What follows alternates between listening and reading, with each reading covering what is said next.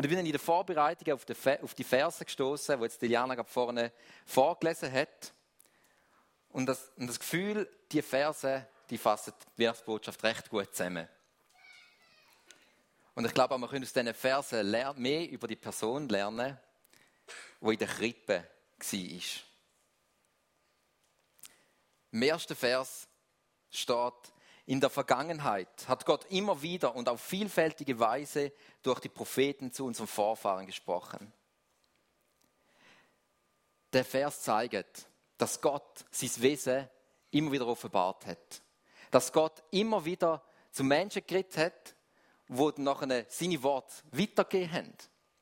Zum Beispiel hat er zum Mose geredet und hat dem Mose die zehn Gebote gegeben, wo wir unser Leben sollten ausrichten und dem Mose nachher die zehn Gebote am Volk weitergeben.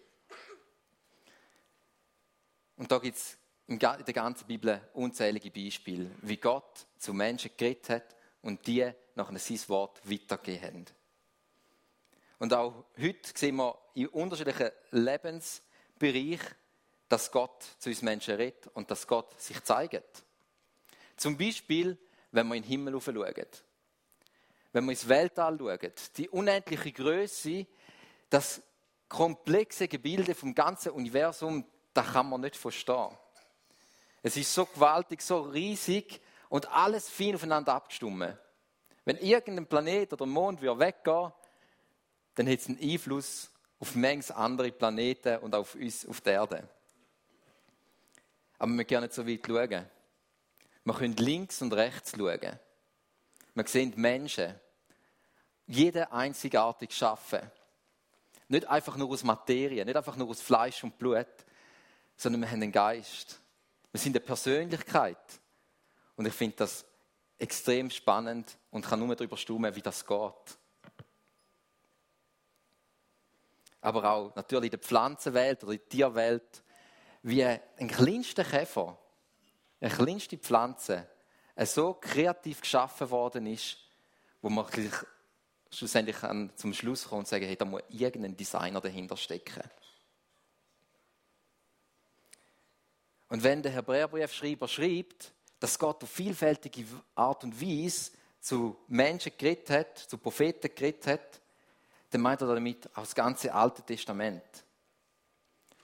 Und gerade jetzt, auf Sicht auf Weihnachten, Gott hat auch zu vielen Propheten im Alten Testament geredet und auf Weihnachten hingewiesen. Zum Beispiel hat er gesagt, dass ein Retter wird auf die Erde kommen. Dass Gott als Retter wird auf die, auf die Erde kommen. Und dass sein Kommen im Zusammenhang mit einem großen Stern, mit der Erscheinung am Himmel wird sein. Er hat prophezeit, dass der Retter aus dem Stamm von Juda wird kommen. Ein Nachfolger vom König David. Er hat auch prophezeit, dass der Retter, dass der Messias, dass Jesus Christus durch eine Jungfrau wird geboren werden. Er hat sogar den Geburtsort prophezeit, Bethlehem. Und er hat auch prophezeit, dass der König, der Messias, auch von hohen und mächtigen Personen wird arbeitet werden. Und so hat er ganz viele Art und Weise zum Menschen geredet und auf Weihnachten hingewiesen. Und das heißt auch schon im älteren Teil der Bibel, im Alten Testament, vor der Zeit, wo Jesus auf der Erde gelebt hat, haben wir bereits schon einiges über Jesus erfahren und wie Weihnachten wird sein. Und im Hebräerbrief, Kapitel 1, Vers 2, lesen wir weiter. Doch jetzt, in dieser letzten Zeit, sprach Gott durch seinen Sohn zu uns. Nachdem Gott durch verschiedene Menschen geredet hat, ist er selber auf die Erde gekommen.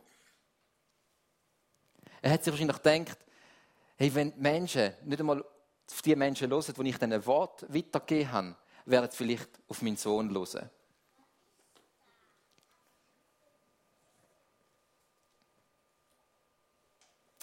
Und das zeigt, wie ernst das Gott meint mit uns Menschen. Wie sehr, dass er sich um uns möchte kümmern. Dass er höchstpersönlich auf die Erde gekommen ist, in Form von einem Baby. Im zweiten Versteil lesen wir weiter. Durch ihn schuf Gott Himmel und Erde. Und ihn hat er auch zum Erben über alles eingesetzt. Durch ihn, also durch Jesus Christus, das Kind in der Krippe, hat Gott Himmel und Erde geschaffen.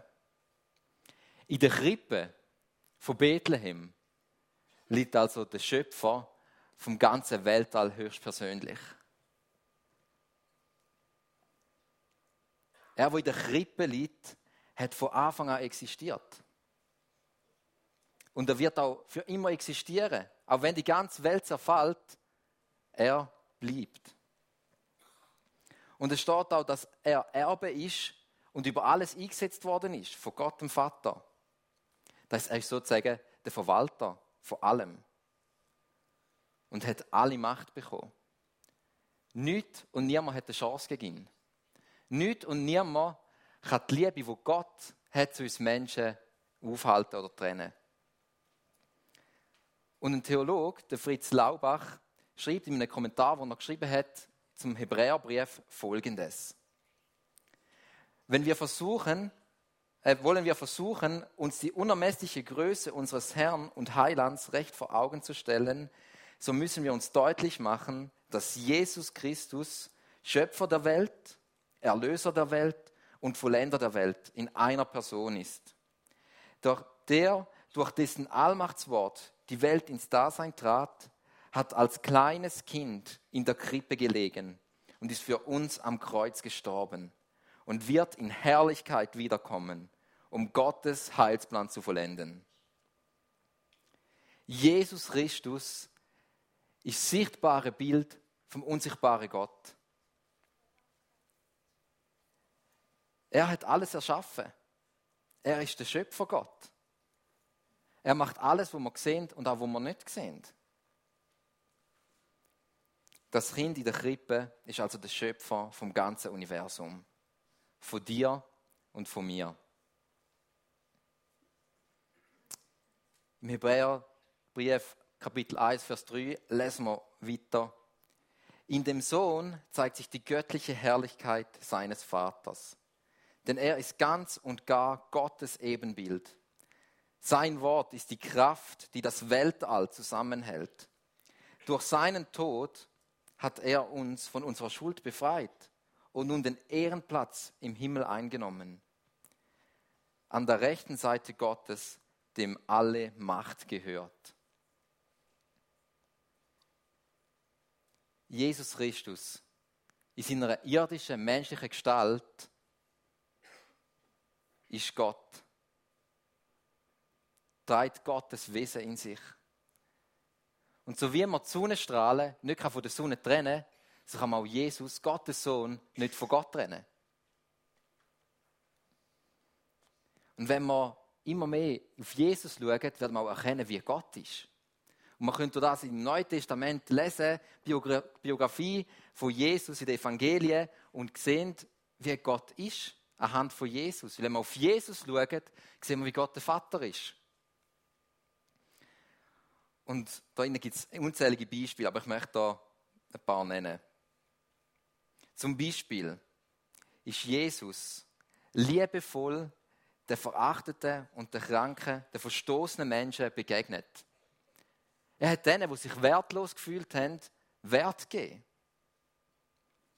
Jesus hat seine Schöpferkraft gezeigt. Er hat gezeigt, dass er der Schöpfer ist, vor allem indem dass er Tote auferweckt hat und wie er Kranke geheilt hat. Er hat die Trauernden tröstet und ihnen neue Hoffnung gegeben. Er hat seine Überlegenheit über die dämonische Macht gezeigt, indem er Besessene befreit hat. Er hat sich als Gott vom ganzen Universum erwiesen, wo an seinem Tod am Kreuz die Sonne sich verdunkelt hat und der Erde bebt hat. Wo er, wo es gestürmt hat, gesagt hat, still und der Sturm ist ruhig gewesen. Er ist der Schöpfer vom Universum. Er, das Kind in der Krippe, ist Gott. Und so wie das Sonnenlicht auf der Erde strahlt, strahlt Gott durch Jesus Christus selber in unsere dunkle Welt hinein. Unsere Welt ist gekennzeichnet von Egoismus, Krieg, Tod, Leid und von vielem mehr. Und all das sind Folgen von uns Menschen, weil wir uns abgewendet haben von Gott. Weil wir gemeint haben, wir brauchen Gott nicht. Aber wenn wir uns wieder hinwenden zu Jesus, können wir erkennen, dass Gott uns liebt. Auch wenn wir Fehler machen. Er liebt nicht unsere Fehler, aber er liebt uns als Menschen. Und Gott liebt uns so sehr, dass er unseren Alleingang, wo wir gegangen sind ohne ihn, wo wir ihm Misstrauen gegenüber gezeigt haben und viele Sünden gemacht haben, schlechte Sachen, wo Gott nicht gefallen, er vergibt uns die. Durch den Tod von Jesus Christus, wo Jesus Christus, nachdem er in der Krippe war, zu einem Mann geworden ist und nachher am Kreuz gestorben ist, hat Jesus Christus am Kreuz unsere Schuld auf sich genommen. Er hat uns befreit von der Schuld. Und wenn wir ihm vertrauen, bekennen, dass wir seine Vergebung und seine Hilfe brauchen, dann spricht er uns etwas Gewaltiges zu. Und zwar spricht er Folgendes zu. Wir lesen jetzt seine persönlichen Worte im Johannesevangelium 5,24. Ich versichere euch, wer auf mein Wort hört und dem glaubt, der mich gesandt hat, der hat das ewige Leben. Auf ihn kommt keine Verurteilung mehr zu. Er hat den Schritt vom Tod ins Leben getan. Wir alle, wir alle haben dunkle Flecken, haben Sünden, ob wir es wahrhaben oder nicht. Vielleicht hast du schon mal gelogen. Hast du jemandem mal etwas Schlechtes gewünscht? Jemandem etwas Schlimmes mal nachgesagt? Jemand beleidigt? Gelästert? Oder bist stolz und dich über andere gestellt und denkst, ah, so wie die Person bin ich ja nicht. Bin ich zum Glück nicht. So schlimm bin ich nicht. Ich bin eigentlich noch ein guter Mensch. Wir alle, wir alle sind Sünder. Und für uns alle ist Jesus gekommen. Und vielleicht sagst du, ja, das sind jetzt noch harmlose Sachen. Aber wenn du wüsstest, wenn ich alles gemacht habe, wüsstest du, dass Gott mir das alles nicht kann vergeben kann. Und genau dir würde ich sagen, doch, Gott kann es. Wieso? Weil Gnade immer unverdient ist. Wir können uns Gnade nicht verdienen, das ist ein Geschenk. Egal wie gut oder schlecht wir sind, Vergebung ist ein Geschenk. Sonst wäre es ein Lohn. Aber nein, Gnade ist ein Geschenk, das wir uns nicht verdienen können, wo Gott uns gibt. Und der Grund, wieso wir Weihnachten feiern, der Grund, wieso Jesus Christus auf die Erde gekommen ist, als Kind in der Krippe gelegen hat, bist du und bin ich. Sind wir. Gott will uns begegnen.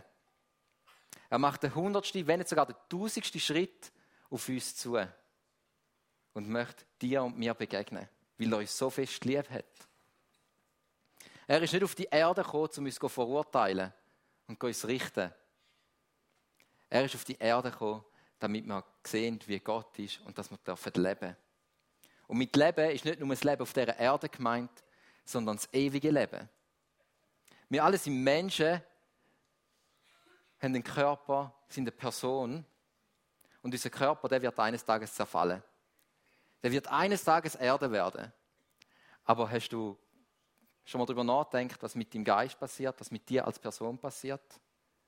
Du bist geschaffen für eine Ewigkeit mit Gott.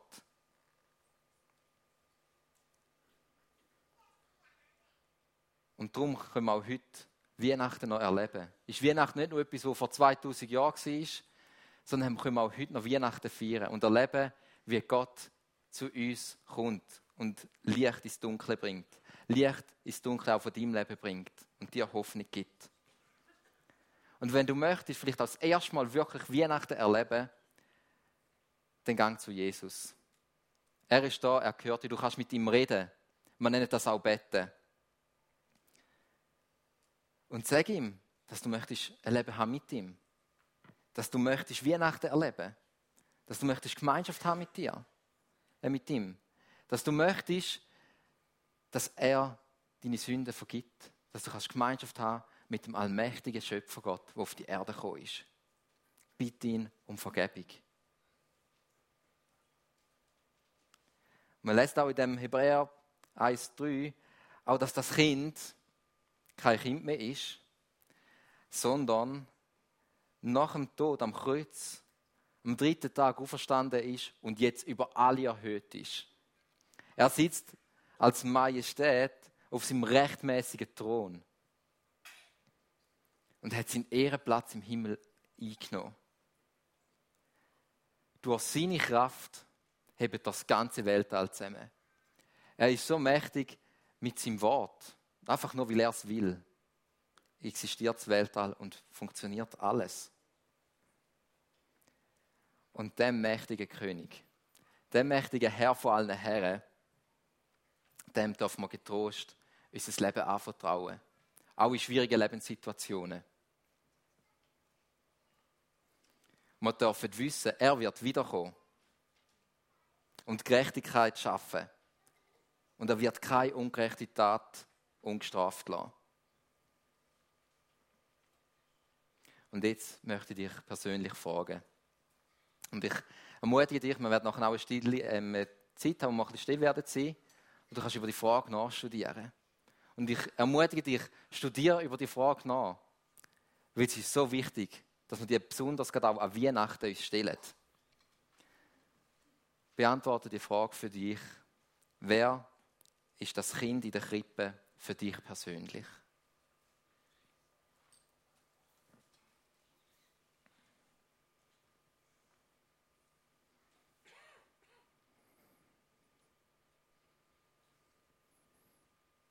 Wir kommen jetzt zu einem wunderbaren Teil.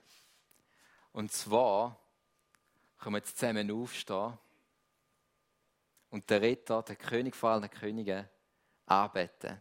Und wir singen jetzt miteinander herbei, o ihr Gläubigen, und betet unseren König an.